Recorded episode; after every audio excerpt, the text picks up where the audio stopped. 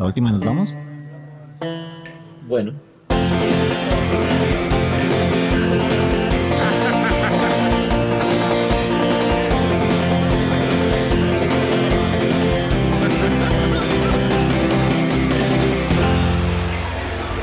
Ok, bienvenidos sean todos a la última y nos vamos. El día de hoy iniciamos sin nuestro director.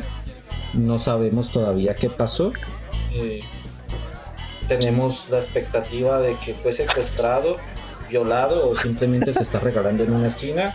No sabemos. Eh, solo esperamos que donde sea que esté, este esté yendo bien. Y le den propina. Le den propina y esperamos que las personas te traten con cariño. Entonces, en el día de hoy, en reemplazo de nuestro director, tenemos a Freddy Rodríguez, que ya había estado en las anteriores, y a Marco Rodríguez también, que ya los Rodríguez ya los habíamos tenido. Se han vuelto como personajes eh, participantes constantes de nuestro podcast. Nos va a tocar repartir acciones con estos manos aquí viniendo todos los días, pero bueno, está bien. Menos para mí, qué felicidad. Con, una pola que me todo está bien. No, me paga Mancera y además ahora me dice que me toca dividirme en otras dos personas. Qué chido, ¿no? Pero bueno. Entonces, em, el tema del día, el tema del día de hoy, es las cosas que nos quejábamos cuando éramos niños de nuestros padres y ahora que ya no somos tan niños, disfrutamos hacerlas. Entonces, para iniciar la conversación del día de hoy, quisiéramos invitar a nuestro maestro filósofo que eh, nos comente qué, lo, qué opina él dentro de todo su análisis sobre estos cambios en la perspectiva de la vida y él cómo puede ejemplificar esta situación. Por favor, maestro Rodríguez, el micrófono es suyo. Hay, que, hay que jodidos, güey. ¿A quién le dice, güey? Pues el que Rodríguez, que marica. Eso está como en el colegio del señor Rodríguez, el apellido, el apellido más común, en 10 páginas en el directorio, güey. Eso como en la película del dictador, güey. Que el man cambia la varias palabras por Aladín, güey. Aladín, literal. Que pone positivo Aladín y negativo Aladín, güey. Y que sale una escena donde le están diciendo a una persona, saliste positivo, eh, tu examen salió Aladín y el sujeto sonríe y después se entristece. Pues. Eh, yo recuerdo mucho, últimamente, o sea, en estos días que pues estoy con esa tos, con esa, con esa carraspeadera y una tos constante, eh, me acuerdo mucho, güey, de hace años, cuando salió este tipo, Andrés López, con su, su stand-up comedy de la pelota de letras. Que, que, cuando uno lo veía, a mí mi mamá peleaba, me peleaba un montón, porque, porque, pues claro, a muchas de las cosas que el, man dice le calan a los papás de uno. Y entre todas esas cosas que el man menciona, habla de lo del el fenómeno de la flema en el abuelo. Sí. Que el abuelo que todo el tiempo estaba tosiendo y con la flema y que no, no, no me, no me cambie el canal, que la flema está viendo, huevonadas así. Entonces, pues claro, pues uno se reía ahí con el, con el asunto y, y ahorita en estos momentos verlo así, como que uno dice, Ale, el abuelo no estaba tan viejo después de todo, ¿no? La, flema yo también la tengo, marica. Pero el abuelo, estaba en la flor de la juventud, weón. Y pues ahí ya es una situación muy curiosa porque pues marica, yo la tengo ahorita todo el tiempo y es mi mayor compañía, weón. O sea, en realidad esas, esos achaques eh, de que el, pues que la, garganta, la espalda, la rodilla eh, se convierten en, en, la, en una gran compañía, ¿no? Nunca está solo quien, quien, quien tiene quien tiene dolores de espalda, nunca está solo. Nunca está solo quien tiene chocheros. Sí, literal, Señor Marco, cuénteme usted su experiencia que dice, mierda, ya estoy en la época de mi papá.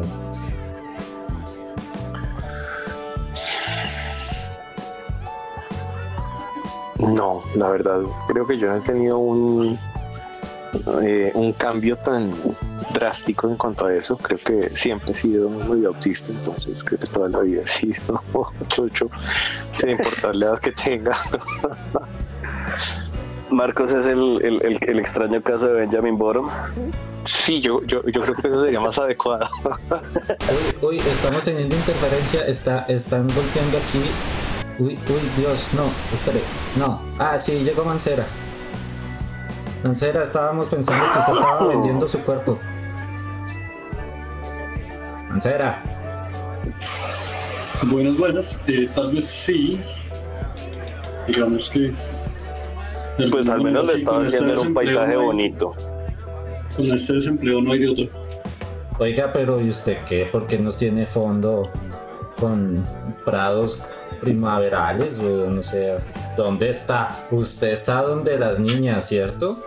Es un ambiente, un ambiente laboral bello. Ojalá, ojalá, pero no. Estoy aquí con mi casa en desorden. Mucho, mucho desorden. Ok, hablábamos de por qué, cómo usted o cuáles son los actos que ahorita ya comete que lo hagan sentir que llegó a la época de sus viejos. Eh, uy. Bueno, yo creo que hay un montón de cosas que hago que, que tal vez nunca pensé eh, que haría cuando era niño, como por ejemplo dormir esta tarde. Creo que esa es una de las de las más tremendas. No, yo me levantaba a las 5 de la mañana a ver Anime Express por Canal Caracol. Eh, y hoy si me dejan puedo dormir hasta la 1 de la tarde. Pero, pero usualmente la experiencia es al revés. Ahí tenemos otro caso de Benjamin Button. Benjamin. Sí, Sí, yo, yo to- todavía no llego a ese nivel de me despierto a las 3 de la mañana y no puedo conciliar el sueño, razón por la cual voy y saco al perro a pasear, voy una vuelta, conozco al vigilante del turno de la noche, no. Eh, esa, esa no me pasa por fortuna. aún. No, yo de- debo, decir, debo decir que por lo menos por el lado de la familia de mi papá eh, no pasa. Entonces por ese lado estoy más bien tranquilo que puedo por lo menos hasta cierto punto seguir durmiendo hasta tarde. Mm, ¿Qué otra cosa? Regatear. Regatear. Creo que esa es una de las cosas que, que jamás eh, pensé hacer de, de niño, pero Esas cosas que uno le parecían ñeras del papá, ¿no? Y estaba uno diciendo, sí. esas cosas que uno decía, ay papá no sea ñero, ya vámonos de... Vea que, vea sí. que, Y uno vea que curiosamente a mí me pasó al contrario. Yo ¿Ah, sí? regateaba un montón. Sí, yo, yo, digamos, yo me iba a comprar una camiseta y, y yo empezaba a regatear. No, pero venga, ¿y en cuánto está? No, pero esto, aquello. Y ahorita ya es como, eh, ¿cuánto vale tal cosa? Tanto, listo, toma, me la llevo. Sí, o sea, ahí, ahí me, me pongo yo en, el- en, el- en los zapatos de él. No, yo no hice eso de, de- de joven y, y lo hago de viejo. Pues yo no, no lo hago como muy seguido, pero, pero sí, pero sí me pasa. Yo nunca, Yo- yo, yo sí también regalé- Regateo, antes- regateo mucho más que antes. Yo, yo antes regateaba más, ahora no. Y entre otras cosas, bueno, ni siquiera es porque considere que el, pues, el trabajo o lo que sea, la consideración, valga la redundancia, sino también por tiempo. Uno gasta bastante tiempo cuando está intentando Claro. que le bajen el precio. O sea, simplemente si necesito algo, pues voy y lo compro y ya, porque es una pérdida de un montón de tiempo tratar de ponerse a negociar algo que no es particularmente, pues algo que no va a representar un cambio drástico en el Sí. presupuesto. Es más la pérdida con el tiempo. Yo pienso que una de las cosas que le he sacado a mi papá, mi papá en específico, es esta gana de, de quejarme, de decir, bueno, ¿qué putas es que mi plata no vale o qué? O sea, eso sí se lo he sacado como que eso que uno está esperando y, haciendo fila. Y por ejemplo, ayer estaba con mi novia, ¿no? Y fuimos a pedir un café y, un- una cerveza. Y no, sí, ya viene. ¿qué? Un expreso helado o alguna cosa así. Y una Granizada de café. Bueno. Y como 20 minutos y no llegaba. Y entonces yo, bueno, ¿qué pedo? Es que mi plata no vale o qué hijo de putas. Entonces me paré y fui a pelear. Y yo, bueno, y mi café, no, es que ahorita que es que estoy sacando una malteada, que no sé qué. La diferencia es que yo sí soy un poco más calmado y entonces sí tomo como la posición de, ah, ok, el pobre sujeto está solo, no hay nadie más que lo ayude y entonces me calmo un poco, pero si fuera otra situación, sí sería así el super drama de me vale madre, yo aquí 20 En eso sí no he llegado todavía a ese nivel, donde me vale madres y sigo insultando. No, pero sí ya empecé a quejarme. No, pero en ese aspecto su merced ya viene así desde hace un, un par de años. Sí, sí, sí, yo quería, quería decir lo mismo. O sea, si el tema un es par de capítulos. si el tema es como de, de- de quejarse y pelear por las cosas, yo siento que es posible que Carlos lo haya sacado del papá, sí, es posible que esa sea una actitud de Don Germán, pero esta es una vaina que tiene hace muchos años. Lo que pasa es que a Hace- ustedes les gusta por deporte de sacarme la piedra. Eso no aplica. Cuando el deporte es sacarme la piedra, no aplica la queja. O sea, Ya. Ahora, otra cosa que yo sí, sí me acuerdo, hace pasó la última, ahorita que estuve en Colombia, eh, pues nos vamos, eso plan de que vamos a hacer asado y todos, uy, asado, y bueno, hasta estaba mi exnovia y todo, que nos vamos de asado. Y bueno, nos fuimos a la casa de los papás de un amigo, Oriza, que estaba en obra gris, ¿no? El gato no fue, ¿no? No, no, no, no, no puede. Entonces, fuimos allá, hicimos el asado y la casa en obra gris, entonces todo como pura casa de albañil medio construida, bueno, mi hermano haciendo la carne y todo el pedo. Hasta ahí, pues usted dice, pues eso que tiene de ciencia, ¿no? Lo que pasa es que la ciencia es el tema de conversación, ¿no? Entonces ya estábamos hablando de eh, matrimonios, eh, divor casi divorcios, eh, mecánica, economía, deudas, eh, aspiraciones al futuro, negocios. O sea, en un momento yo me quedé sentado y me di cuenta como, verga, nos volvimos mi papá. O sea, tenemos una cerveza, todos riéndonos de puros chistes bobos, porque además ni siquiera son buenos chistes, sino riéndose de chistes bobos, ¿no? Y hablando del carro, de la deuda que uno tiene, de la hija del otro. Literalmente nos empezaron a mostrar videos de uno de los hijos, cómo cantaba. O sea, fue así como... Ok, en ese momento dije, Mientras ok, tanto, llegamos a mientras ese tanto su momento. merced, su merced mientras tanto tranquilo viviendo una vida sin futuro. No, no señor. Ahí usted se equivoca, estimado amigo. Sí tengo un futuro, endeudado, empeñado con el ICETEX, pero que lo tengo, lo tengo. ¿Usted qué cree que esos putas me van a dejar que no tenga futuro? Un futuro negro, pero lo tengo. y en el país del norte. Sí, nada. Sí, pero oiga, pero sí es, es muy curioso eso. Había pasado mucho de, mucho de esa vaina y al oír uno se preguntaba, es como que uno en ciertas ocasiones como que recuerda que de niño uno decía, venga, pero todo el tiempo están hablando del trabajo y que yo no sé qué. Y se ve uno sentado con, con, la- con los amigos tomándose una cerveza, un tinto, lo que fuese. Y cuando se da cuenta está hablando de puros temas igual al papá, a los papás, sí, o sea, puros temas laborales, solamente que difiere el campo.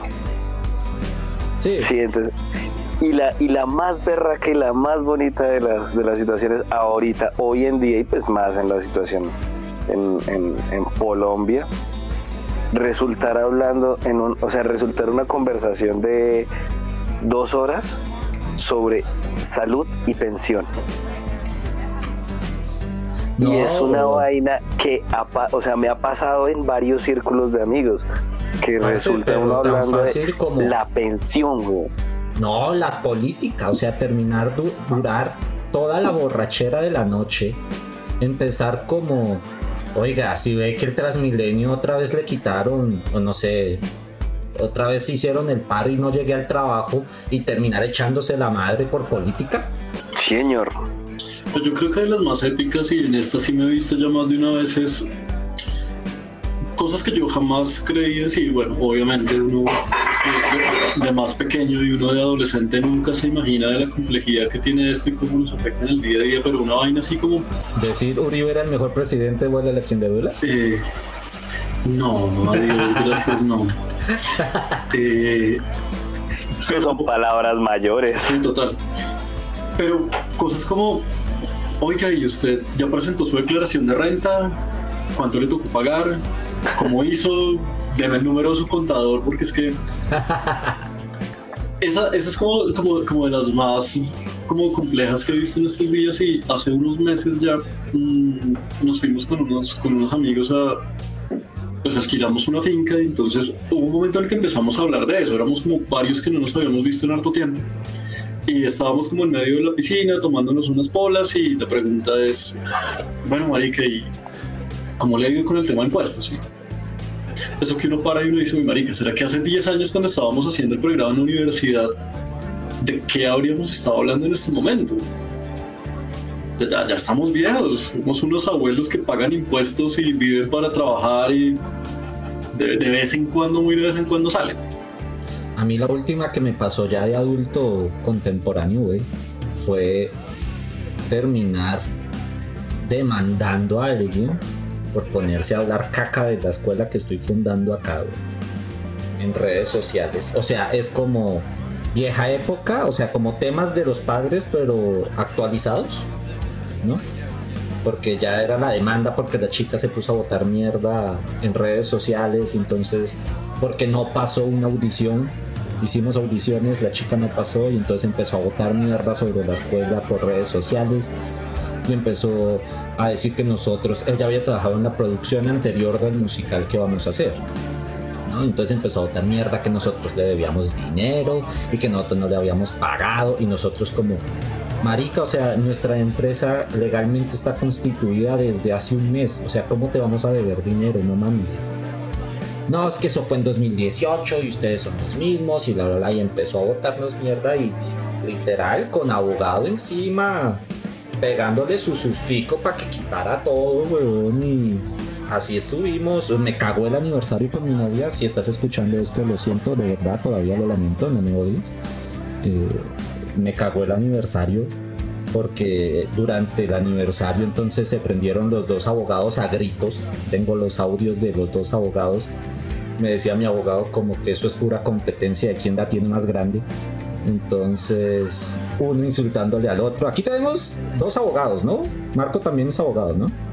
Pues ahí tenemos dos abogados que nos digan si sí es cierto que cuando un abogado llama a preguntar cuáles son sus... ¿Qué? cuáles son sus aspiraciones jurídicas o alguna mamá así fue que me dijo. Eh, el otro, no, pues mis aspiraciones son esto y el otro, ah, pues tú no sabes y el otro, ¿cómo que tú no sabes? Y el otro, pues se nota que tú estás recién graduado y entonces mi amigo como, ¿cuál recién graduado, pendejo? Si yo llevo tanto ejerciendo y se agarraron, pero así, o sea, llegó un punto donde ya ni siquiera estaban hablando del caso, sino ya se estaban era echando madres el uno al otro y entonces ya... No, yo, como... yo, yo, sé que Mancera es así, yo sí sé que Mancera es así. hay un par de historias, hay un par de historias eh, relacionadas con eso, pero yo nunca... Pues que yo recuerde, no, no voy a decir que nunca, pero yo no suelo como... Eh, echar en cara los títulos que yo pueda llegar a tener, porque en realidad lo, lo menos que quiero es como asumir responsabilidades por cosas que eh, en un cartón dice que yo estudié, pero de las que realmente tal vez no me acuerdo. Pero no sé, hay gente sí. O sea, entonces no tiene ninguna que... gracia contratarlo usted, bueno, o sea, la gracia es ver cómo se prenden entre abogados, güey. Eso es como, como eh, muerte por combate en Game of Thrones, güey. O sea, esa es la gracia de contratar un pinche abogado, güey. ¿No? Que se maten con todo. Pues yo no sé, yo, creo que sale creo... más barato contratar un sicario, pero bueno.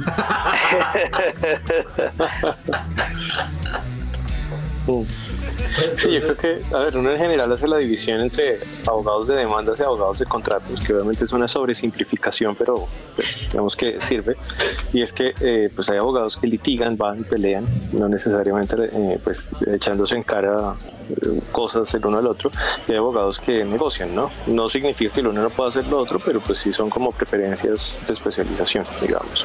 Son perfiles un y poco la idea, diferentes. Mm. Y la idea del abogado de contratos es evitar que haya que llegar al litigante, justamente. O sea, su, su trabajo es dejar el contrato también redactado, que no haya necesidad de ir a conflicto, porque las cosas quedan claras. Y pues aquí en Colombia al menos eh, la gente no suele tener eso en cuenta y muchas veces se llega a los estrados judiciales porque no se previó antes y no se contrató un abogado para evitar que se generara ese problema y al final a la gente le sale muchísimo más caro justamente porque pues no previó igual que en la medicina no sale mucho más caro enfermarse que prevenir Ujú. Si escucha, eh, aquí, se- señor Freddy Rodríguez, Sí, claro, sí, es que eso fue, no, no fue mi culpa. Fue cuando yo era niño. Pues yo me refería a su tos, pero pues no sabía que. Pues sí, No, si no, usted yo se cae de de los la cama traumas. no es su culpa, en eso sí estamos de acuerdo. O sea, si se cayó de la cama de niño, pues, pues sí, que se le hace? Pero yo me refería a lo de su tos. La tosferina. No, sí, eso es que es, es una vaina muy curiosa todo eso, porque en realidad sí. O sea, históricamente siempre ha sido mejor prevenir la mala, el mal obrar y el, y el malestar que tratar de corregirlo. Y si nosotros nos, nos, nos vamos a referir ya, digamos, a casos como tal de, de ciudades, a casos estatales, si se hubiese hecho una revisión histórica realmente de cómo es la situación, de cómo debería ser la- una sociedad medianamente buena, sí, no, no, tampoco hablemos de sociedades utópicas, nos ahorra- ahor- ahorraríamos un montón de dolores de cabeza, caso emblemático el que tenemos en Colombia. Sí, porque o sea, si se hubiese prevenido todo este desastre que está pasando hace, qué sé yo, mm, 40 años mínimo, creo Mínimo. que estaría poquito diferente la Pero situación. es que es la misma lógica de toda Latinoamérica. ¿no? O sea, Ujú. Esto es disfuncional y nos hemos acostumbrado a que sea de esa manera. Y eso Sí, que bueno, pero- que yo siempre insisto, no somos el Sahel, no somos Somalia, pero de otro lado, pues podríamos estar muchísimo mejor si hubiéramos prevenido cosas digo, como sociedad y tal. Pero Pero mire, por Claro. ejemplo, cosas, cosas claras, o sea, mire, hechos reales de México no es la hostia, o sea, no es como, uy, qué brutos, qué paisazo latinoamericano. Sí está dentro de los mejores de Latinoamérica, pero pues obviamente tiene muchas Latinoamérica. cosas. Tiene siguiendo muchas cosas como que es se comparten el mismo puesto de corrupción entre Colombia y México y Sí, es, Sí. es como el caso de peor es nada. Pero ¿qué no, pasa? de hecho, yo creo que Colombia y México son de lo mejorcito que hay en Latinoamérica y eso es mucho Sí. decir. Ajá. En realidad Mm. sí. Y, y mire que Pero en los estos días... de los indios, dijo Albertico de Argentina. Ah, Ah, sí, sí. sí, sí. Pero a Sí, lo que sí, me iba sí, a sí, referir, sí. pero está hablando como de la prevención. Mire cómo es que México, desde antes de que tuvieran la vacuna, México ya estaba empezando a preguntar y a meter plata para estudios de las vacunas, ¿no? Ahora, ¿qué pasa? México compró cosas que hizo México que no ha hecho Colombia. México compró la patente para poder desarrollar su propia vacuna aquí en México. La van a llamar la patria, una cosa así. De hecho, en México manejó lo de la pandemia súper bien, eso es innegable. Eh, Sí, en no. Canadá, Sí, hubo, no, es que hace, porque- hace unos días escuché un discurso de una ministra de Canadá donde se quejaba de que los mexicanos iban a tener primero la vacuna que los canadienses. Pues porque, pero por eso digo sí, no. O sea, sí han manejado el término de vacunación muy bien. Pero el término de prevención y cuidado en casa fue totalmente ceros. Totalmente ceros. O sea, México llegó a un punto de muertos.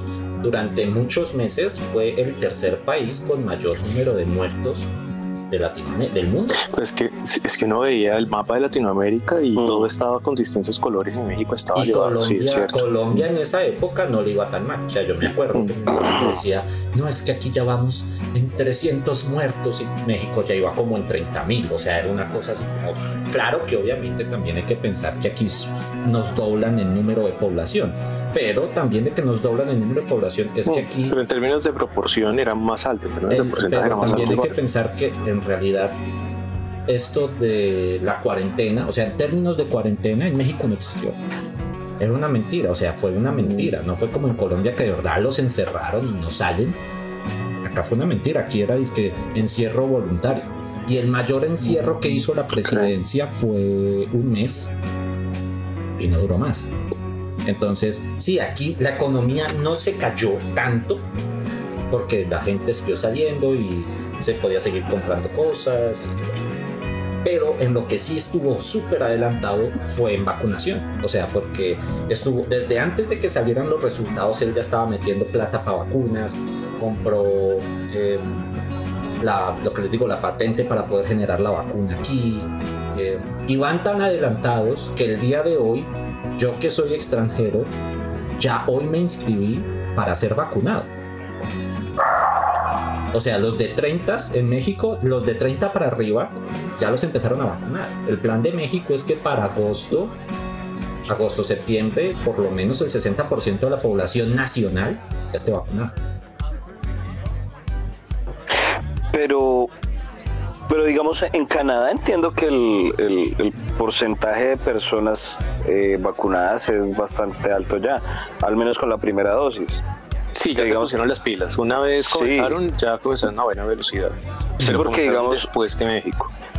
Ajá, sí, por ese lado sí, porque digamos... Pero es que volvemos a lo mismo. Eh, el problema es. un no primo mío, el man tiene 27 años y ya está vacunado. Por eso, pero ahí la ciencia también es la velocidad, porque volvemos a lo mismo. Sí, México es muy pro en gestionar la vacunación. Ahora, Mm. la desorganización y corrupción, pues eso es otro pedo, güey. O sea, pueden gestionar muy rápido, pero si la gente no es organizada, si no, si se roban las vacunas, si se pierden las vacunas y todo eso, pues da la misma. O sea, por más que usted adelante la gestión, si en la vacunación no son organizados, pues seguramente Canadá empezó después, pero ¿cómo son de organizados los canadienses? Sí, y que allá es un desierto ártico. Pues, Hay 20 Entonces- personas, no mentiras. curiosamente, mi papá se vacunó la semana pasada y es factible que yo en dos semanas me esté vacunando. Ese es el nivel de distancia eh, en trabajo de pandemia. Mi papá tiene 57 años y yo tengo 30 y ya estoy dentro de los términos de vacunación. O sea, para cuando esos niveles lleguen a Colombia va a ser por allá agosto, septiembre y aquí ya va a estar terminando la pandemia. Entonces, y si ven, si se dan cuenta, seguimos igual que los cuchos. Ya volvimos otra vez al tema de la puta política, malditos cabrones, ladrones, pinches perros. Es más, es más, estamos tan parecidos a nuestros cuchos que ya nos podemos quejar del actual Horacio Serpa, güey. ¿Sí se dan cuenta? Sí, O sea, hasta del actual Horacio, actual Horacio Horacio. Serpa nos podemos quejar. Oiga, yo, yo estaba pensando el otro día precisamente en, en la situación del país y qué tan hijo de puta está la situación que en realidad mucha gente prefiera irse a otros países, incluso por ejemplo A México, sí. a no a el caso el caso más particular eh, que yo veo es Argentina con la reciente migración de muchas personas que han migrado para allá y el caso es, o sea, me parece muy Los berraco. argentinos viven tratando de huir también. O sea, Sí, o sea, es, o sea, qué tan hijo de puta debe estar la situación en Colombia que uno prefiere irse para un país que constantemente está en devaluación su moneda, o sea, todos los días está en devaluación, o sea, usted hoy tiene 10 pesos en, en, en Argentina y mañana esos 10 pesos ya son 5 pesos y pasado mañana perfectamente son 2 pesos. Y la gente se endeuda un montón para vivir en, en Argentina y para tener una calidad de vida buena me explicaban unos amigos que, que, que están viviendo allá que precisamente la gente prefiere comprar todo a un montón de cuotas porque esas cuotas eh, Se van a bajar. no importa, van a bajar eh, su, su, su costo. Sí, o sea, como la moneda está en constante devaluación, pues igual va- le va a salir más barato. Por- en cierta medida va a pagar mucho más, pero pues le va a salir eh, en cierta medida hasta más barato por la misma deva- devaluación de la moneda.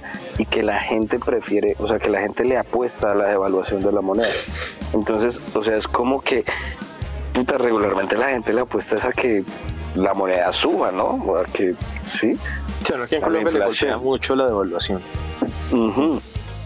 y, y la gente está prefiriendo irse para un país cuya moneda está en constante devaluación y lo sabe. Bueno, Pero yo creo que, yo creo que Argentina tiene un- no tanto, unas, cuantas ventajas históricas. Eh, entre otras, el hecho de que no ha sido un país tan, tan desordenado, digamos, en términos de orden público. Aquí en Colombia es súper complicado. O sea, pero, Claro. pero es que, ¿cómo? O sea, Sí, no entiendo el término. O sea, ¿cómo puede decir que Argentina no fue desordenado cuando todo lo de Perón? pues se, es que se organizaron, eso, lo que pasa es que se organizaron muy bien para matar a toda la población, a la mayoría de la población indígena. O sea, se organizaron para eso. Bueno, ellos, tienen su historia ahí junto con Chile contra los Sí. mapuches. Pero hay una cuestión aquí en Colombia, es que yo, yo he llegado a la conclusión de que en Colombia nadie se tomaría el poder porque es inútil tomárselo. Es como, me tomé el poder, ¿para qué? Ya, sí. Es como si esto mírelo. lo podría hacer, nadie le va a hacer caso. Este territorio no está bajo control de absolutamente nadie. En cambio, ese para un territorio que más o menos está bajo, pues todo tiene sus ventajas y sus desventajas. Pero en este momento, mm, o, o no sé, históricamente pareciera que el acumulado de desorden de Colombia siempre termina siendo la, el palo de la rueda. Mm, No hay carreteras, no hay infraestructura, Mm. eso impide que haya comercio, eso impide que la gente pueda hacer empresa, etcétera, aparte de otras barreras de acceso. Pero pues en esa medida puede que una persona llegue a la conclusión de que es mejor irse para Argentina, donde está menos peor en ese sentido, por lo menos pare- pareciera. Pero también, también. El detalle pienso- es ese, o sea que se, se, se cambia, por decirlo de alguna manera, se, se intercambia eh, esa seguridad, bueno, esa mediana seguridad de, de buscar una estabilidad económica a buscar una seguridad vital, o sea, asegurarse estar vivo mañana. Lo que pasa es que también pasa mucho que eh, mucha gente, disculpen esto, pero es que hay gente tan pendeja. Es que hay mucha gente pendeja. Entonces, hay gente que calcula, no, es que si me voy a los Estados Unidos, pues gano en dólares, güey. Entonces, pues, pues sí, huevón, pero también gastas en dólares, no seas pendejo. O sea, y hay un chingo de gente que tiene esa mentalidad, o sea, solo piensan en términos de ganancias en base al peso, pero no entienden los gastos en base a la moneda a la que va a llegar, ¿no? Si yo, que llego aquí a México con todo el dinero, entendiendo toda esta idea, ¿no?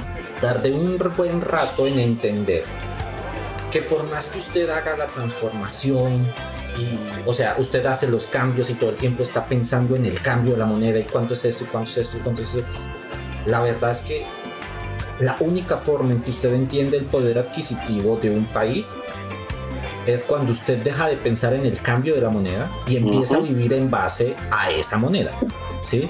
Entonces, entendí que es como, como aprender un idioma. Si usted piensa en base a la traducción, nunca entiende el idioma. Tiene que vivir el idioma, ¿no? Entonces lo digo porque cuando yo llegué acá, cada vez que compraba algo, me parecía extremadamente caro. O sea, todo me parecía extremadamente caro porque yo estaba pensando en el cambio de la moneda. Porque estaba pensando en español. Sí. sí, sí, sí, sí. Y un día me dije, no, no puedo vivir así. No puedo vivir pensando todo el tiempo en pesos colombianos porque pues ya no estoy en Colombia, ¿no? Entonces, simplemente empecé a hacer comparaciones básicas como una Coca-Cola, cuánto cuesta aquí, cuánto cuesta allá, ¿no? Ok, lo que les decía a unos amigos, tomen, que se fueron también para Argentina, tomen como base mercado, eh, empresas internacionales, ¿no? Entonces tome como base Coca-Cola, tome como base, eh, no sé, McDonald's, tome como base esto. Y usted va a ver el costo de eso, cuánto le afecta a su bolsillo comprar una Coca-Cola, ¿sí? Y eso va a ser en, va a ser más o menos el mismo poder adquisitivo que tendría en Colombia. ¿no? Entonces cuando empecé a entender el- ese juego, empecé a decir como, ah, ok, o sea, hay cosas que en México son muy baratas en comparación Colombia y hay otras que son extremadamente caras en comparación Colombia, ¿no? Entonces, insisto, hay mucha gente que se sale del país porque se ilumina con esta idea de que, ah, es que es Argentina y como los argentinos, todo es mejor que Colombia, ¿no? Porque el colombiano siempre es todo es mejor que Colombia. Colombia es una mierda, ¿no? Entonces, ah, los argentinos y los argentinos porque son bonitos y son narizones, ¿no? Entonces, vamos para Argentina. No entienden ni la mitad del problema económico que hay en Argentina, porque no lo entienden. Es como, solo sabemos que Argentina es mejor que Colombia. Y, y no les interesa no les entender. No interesa. importa. Sí, sí, eso era lo que iba a decir. O sea, que no es, o sea, no es en realidad que, o sea, la, que la gente lo sepa realmente o que tenga la concepción de las dimensiones tan berracas que existen detrás de una economía eh, con ese crecimiento constante. Sí, entonces se vuelve un problema donde, eh, insisto, yo venía con buen dinero, venía entendiendo que obviamente la moneda mexicana era más fuerte que la colombiana, que variaba, acababa de, cuando yo llegué, acababa de caer mucho la moneda mexicana, porque yo llegué como dos semanas después del terremoto de 2017 en Ciudad de Oh. México, entonces la economía se bajó. Eh, me ayudó, o sea, curiosamente, me ayudó muchísimo que se bajara. Eso fue Eh, terrible, ¿no? Entonces, em, y con todo y todo, y yo sabiendo y entendiendo cómo más o menos tenía yo que hacer, llegó un punto donde dije, no, güey, o sea, tengo que dejar de pensar en la economía porque si no, no voy a vivir. Tengo que empezar a, a pensar y vivir como un mexicano y entender cuál, qué cuesta mucho, qué cuesta poco. ¿Sí? Entonces, en ese tipo de pensamientos, pues vuelvo a lo mismo, o sea, ahora, nosotros como colombianos no tenemos identidad. Y es algo que es triste, pero es cierto. El colombiano nato, aparte de los campesinos campesinos, no tienen identidad. Porque la identidad, y era una cosa que hablábamos mucho en estética, o sea, usted hable con un mexicano y el mexicano le va a hablar de el Día de Muertos, eh, el tequila, los mariachis y todo eso, ¿cierto? Pregúntele a un extranjero sobre los mexicanos y le van a volver a decir lo mismo. El tequila, los mariachis, los días de muertos, ¿sí? Porque ellos su cultura la volvieron también un mercado. Es más, lo hicieron tan mercado que yo trabajé en un parque temático que se llamaba Navidalia, donde celebraban cinco tipos distintos. eh, el parque temático se llenaba de distintas celebraciones en distintos países del mundo. Y una era la Navidad mexicana. Y el 30 y el primero de noviembre, que es el Día de Muertos, se hicieron un parque temático solo de Día de Muertos. ¿no? Y la gente va y celebra. Y aquí, tan, tan básico como el Día de la Independencia. El Día de la Independencia, el grito de la independencia en Colombia es el presidente al frente del ejército marchando y viendo a los soldados mientras que todos los demás colombianos están en un día festivo emborrachándose y valiéndole madres porque ni siquiera es como, ah, hoy es festivo, sí, es el día de la independencia, ah, bueno, ya. ¿no?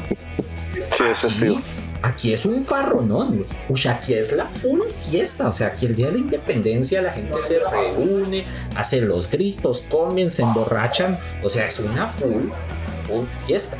Mi primer día de la independencia Pero, pero yo creo que justamente esa es uno del- una de las salvaguardas de la democracia colombiana, que es mala y disfuncional y todo, pero igual pero es una democracia que se mantiene y yo creo que se mantiene justamente por eso. O sea, a todo el mundo le importa tan poco cualquier cosa que tomarse el poder es inútil Mm, y casi imposible.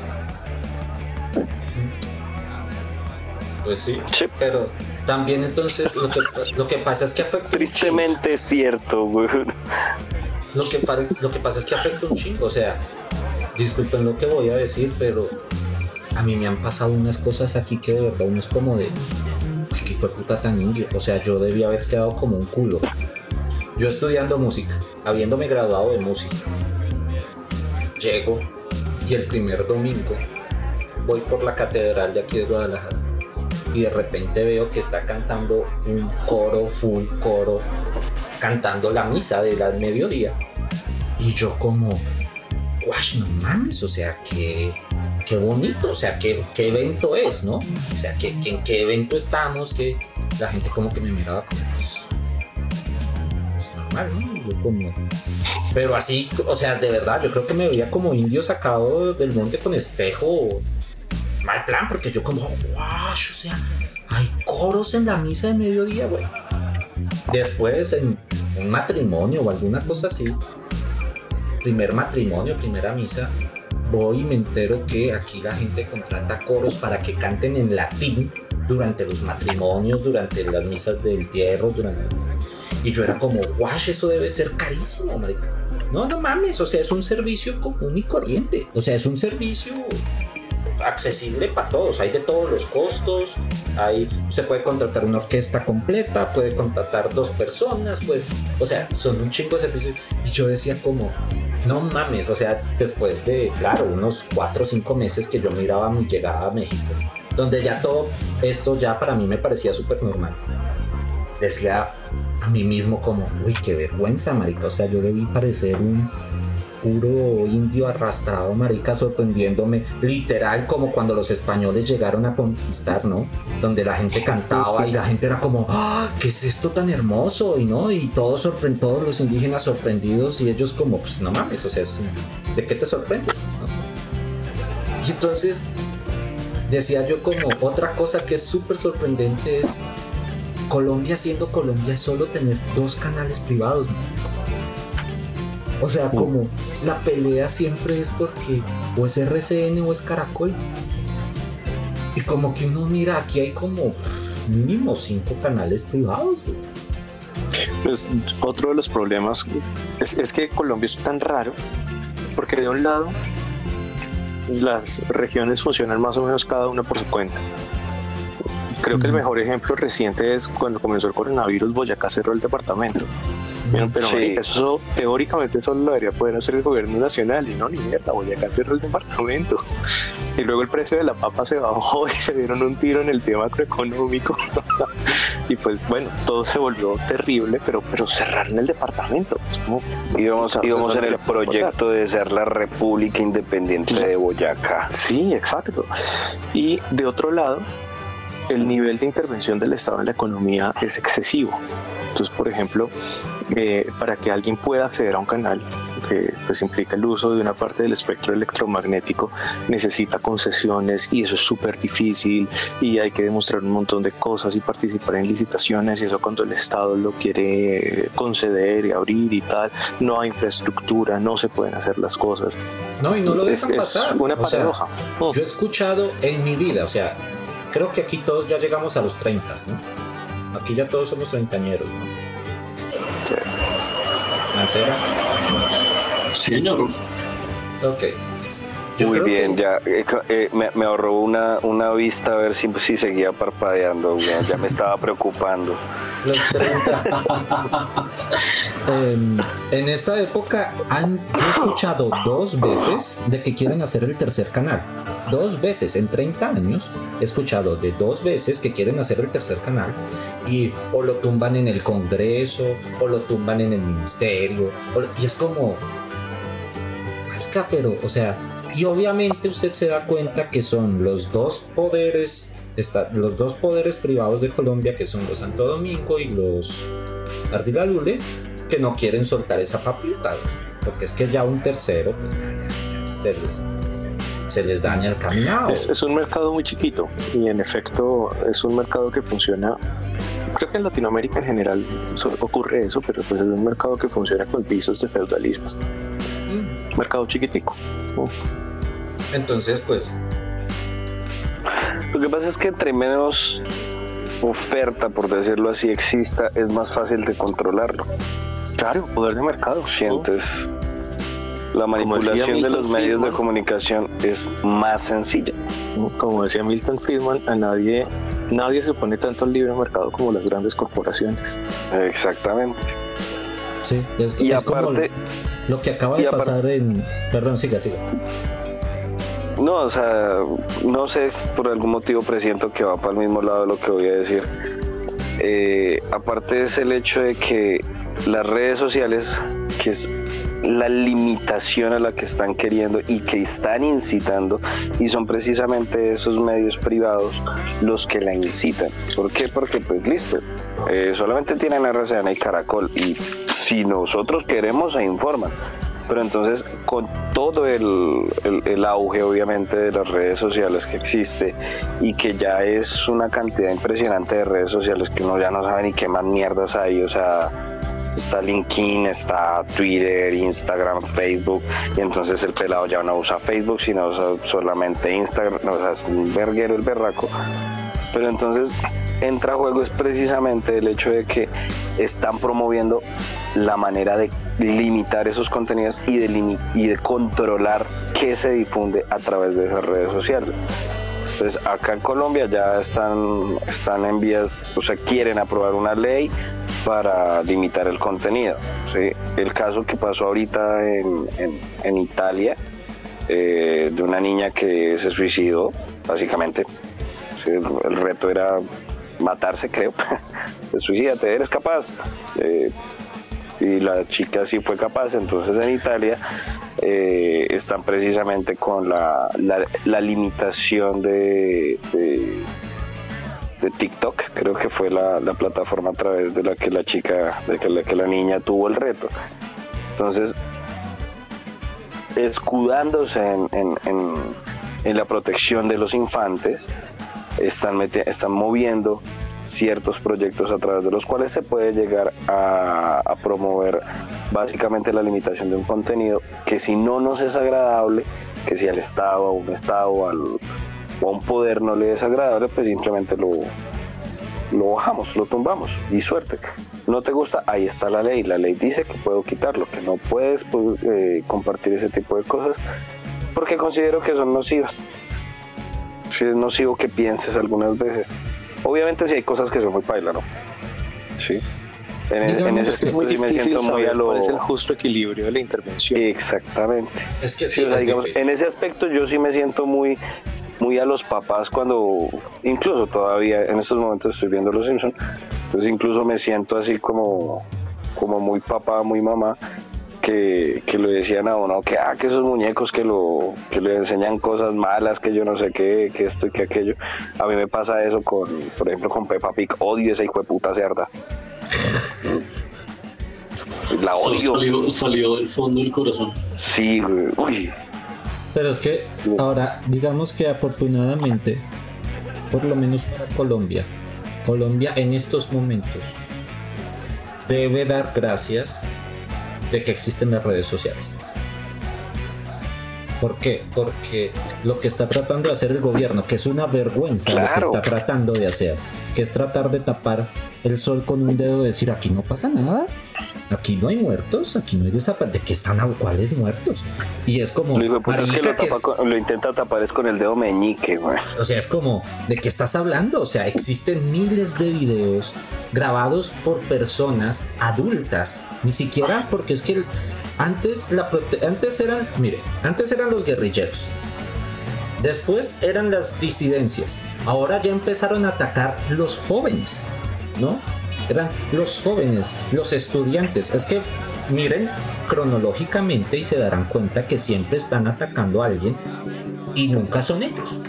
¿No? Entonces, antes era la guerrilla, después fueron los disidentes de la guerrilla, ahora eran los estudiantes, después eran los jóvenes y ahorita, como ya muchos padres y muchos eh, personas que nunca pensaron verse en esa situación, empezaron también a salir a protestar. Que ya existe primera línea de mamás, primera línea legal, primera línea tecnológica, donde el 80% de la población está apoyando el paro. Bueno, yo, yo, yo tengo que discrepar, yo estoy en la otra orilla política de momento y yo soy del Tolima, aquí se acabó los machetes, hijo de puta. Nos rompemos. ¿Cómo usted, usted es pro, gobierno? a plan. ¿Cómo usted es gobierno? ¿No? ¿Usted es pro, pro gobierno? No exactamente pro gobierno, pero yo creo que el tema es mucho más complicado. Y creo que por ejemplo, cuando se hizo la estadística, que mal no estoy, la sacó el Rosario, de que el 84% de la población estaba apoyando el paro, yo lo que veía era que esa estadística estaba bastante mal hecha, porque no había una estratificación por grupos y la pregunta de fondo era si se sentía representado por las, eh, por las demandas o por las exigencias del paro. Mm, pues sí, realmente yo creo que casi el 100% de la población podría responder que sí, es muy difícil que respondan que no. Entonces, cuando uno comienza a matizar ese tipo de cosas, uno dice, bueno, hay cosas que sí, hay cosas que no, y realmente esto es mucho más enredado que hacer una división entre, entre comillas pueblo y entre comillas gobierno. Es mucho más difícil que eso. Ayer estaba hablando con una, con una madrina. pero, pero, eh, pero, entre paréntesis, eh, entre manifestantes y gobierno soy pro gobierno. ¿Ah, sí? Y nos, y nos damos en la jeta, hijo de putas. Saquen los machetes. Los Marcos, es como. Marcos es como de ultraderecha moderada. Ultraderecha. Lo que pasa Y es que lo que mis dos falsos positivos. lo que hablábamos la vez pasada con una madrina.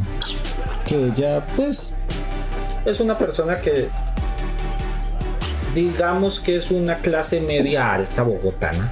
No es, uff, qué persona con dinero, pero pues tampoco la lleva en la mala como otros miles de bogotanos. Y entonces pues ella no es pro gobierno Duque, pero tampoco es pro protesta. Y es mucho más hacia la derecha que hacia la izquierda, que me parecen denominaciones estúpidas. Más en una época donde la gente ya no se mata por un color de un partido, sino por ideales realistas, ¿no? Eh, entonces, pero a la final llegábamos al mismo, a la misma conclusión, que es lo que está pasando en Colombia. Creo que es la primera vez que un presidente es tan ineficaz, tan idiota, tan ladrón y tan descarado que ambos lados del país están de acuerdo que es el más inepto que hemos podido tener en la historia. Tanto es que su propio partido de gobierno ya no lo apoya. A ojos cerrados ya no lo apoya. Ya empezaron a salven Centro Democrático a salven las eh, sal- salten las ratas porque vienen votaciones y este cabrón nos está quitando votos y ya empezaron a decir no es que el gobierno Duque tiene que mejorar y encontrar la senda y el gobierno Duque tiene que hacer esto y el gobierno de qué hijo de putas están hablando o sea si hay algo que me empute y ahí sí como dice Marco saquen los machetes weón es como hijo de son tan descarados. Es que hay que ser muy hijueputamente descarado. Un meme que yo mismo hice y lo subí a la plataforma, a la página de la última y nos vamos, sigan en nuestras redes sociales. Compartan. Síganos en nuestras redes sociales, compartan. Por favor, sáquenme de esta explotación. Eh, yo mismo subí la imagen porque caí en cuenta como marica, o sea, mañana, el otro año es 2022, se cumplen 20 años de uribismo. 20 hijueputas años de uribismo. Esos son dos décadas. No mames. Dos décadas. Y entonces llegué a la conclusión que es. O este es el gobierno o la ideología política más eh, descarada y cínica que existe. O es la ideología política más ineficaz que existe. ¿No? Cualquiera de las dos. O es la más descarada porque sabe que son corruptos, son ladrones y lo saben y no les interesa arreglar el país. No les interesa. Lo único que quieren es mantener la, la posición de poder que tienen. O es el gobierno más inepto, idiota e ignorante que en 20 años no ha logrado sacar el proyecto que tienen como centro democrático. Es que, no mames. Y por más que digan, ay, es que Santos, es que Santos, no mames, a Santos lo montó Uribe, cabrón. Bueno, ahora es mi turno. Aquí es donde empieza a A, a ver cómo, cómo esos machetazos. Sí, chin, chin, chin. Ahora sí es la propia, la propia, mm, la propia discusión de los papás, güey. Eh, eh, no, esta es la discusión que hay que tener con cervezas en un bar. Esta sí es la discusión Sí. de los borrachos. La de ta, es picar botella y todo. Exactamente. Sí, sí, Si sí. ya vuela por aquí, machete vuela por allá. Lluvia de botellas, sí. Sí, Yo, sí, cre- sí. yo creo que bueno, yo, yo, sí creo que eh, Santos cambió bastante el rumbo que las cosas habían tomado con el gobierno de Uribe. Eh, a ver, hablando al menos de mi pueblo, cuando Uribe entró al gobierno, el Frente 25 de las FARC no existía. Eh, cuando Santos entró al gobierno ya existía otra vez y no solo existía desmantelado, sino en forma de disidencia. Entonces, pues, no creo que eso solamente se haya dado en ese lugar del país, porque es algo que se repitió en todas partes. Y tal margen de que uno pueda estar o no de acuerdo con la política de Uribe, que en efecto Duque no es que haya sido un buen ejecutor, para nada. Eh, creo que en eso todos estamos de acuerdo. Em, creo que el punto con Uribe es que planteaba un modelo de país en el que había control por parte del Estado, que ha sido el gran fiasco de Colombia.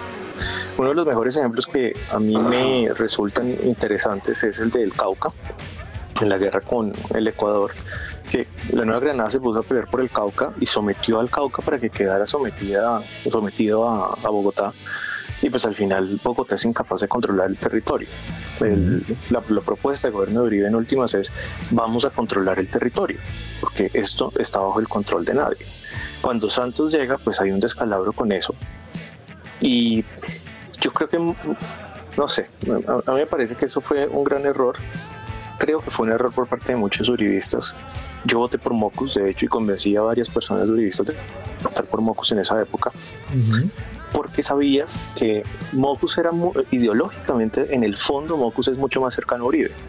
Pero iba el problema, y es que en Colombia no pensamos en términos de ideologías o en términos de ideas, sino en términos de caudillismo y entonces eh, pues a Uribe se le metió el caballo de Troya de Santos y la gente votó por Santos porque estaba con Uribe, pero no votó por Santos porque tuviera un modelo ideológico como el de Uribe. El que tenía el modelo ideológico de Uribe era Mocos, aunque se hubieran peleado.